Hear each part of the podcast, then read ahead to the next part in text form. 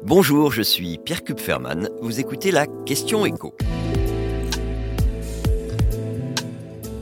Avec ses futurs paniers anti-inflation, la France copie-t-elle la Grèce?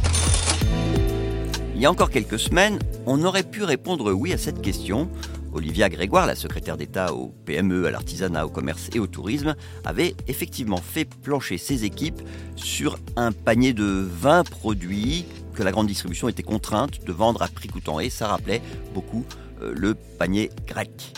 Sauf que ce panier d'Olivia, comme on l'a vite baptisé à Bercy, n'était juridiquement pas faisable.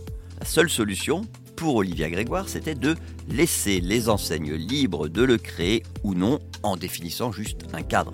Les supermarchés qui ne jouent pas le jeu prenant le risque de perdre des clients. Pas d'obligation non plus dans la composition de ce panier qui devra simplement comprendre 20 produits essentiels pour se nourrir ou pour l'hygiène quotidienne. Ça reste un peu vague parce que le dispositif n'est pas encore totalement défini. L'objectif, c'est d'être prêt en mars. On est donc loin du modèle grec dont la France avait pensé s'inspirer. Le gouvernement conservateur grec a, lui, clairement opté, c'était cet automne, pour l'obligation. À partir de 90 millions d'euros de chiffre d'affaires, il faut proposer ce panier aux clients la liste des 51 produits concernés est définie par le gouvernement. Alors je vous donne deux exemples. Pour les pâtes, c'est pas toutes les pâtes, ce sont les spaghettis. Et puis pour l'huile, bah, c'est le tournesol, l'huile de tournesol pour la friture, et puis l'huile d'olive vierge, on est en Grèce. Et donc pour ces 51 produits, le supermarché doit choisir une référence dans ses rayons. Donc c'est pas toutes les spaghettis, c'est pas toutes les huiles d'olive, c'est une référence par catégorie de produits ce produit n'a pas non plus à être nécessairement vendu à prix coûtant, mais le niveau de marge doit être limité et il est évidemment contrôlé. Il faut également que le produit soit mis en avant dans les rayons, avec un système d'étiquette bien visible, et que son prix soit publié sur Internet pour que les consommateurs puissent comparer entre eux les paniers d'une enseigne à l'autre.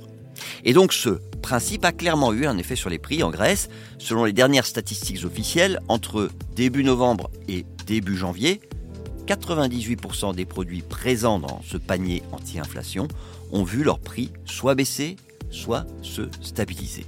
Mais il y a un contre-coup, c'est que les ventes des produits de marque nationale ont baissé, à tel point d'ailleurs que le gouvernement grec songe aujourd'hui à rendre obligatoire l'intégration dans ce panier de produits de marque.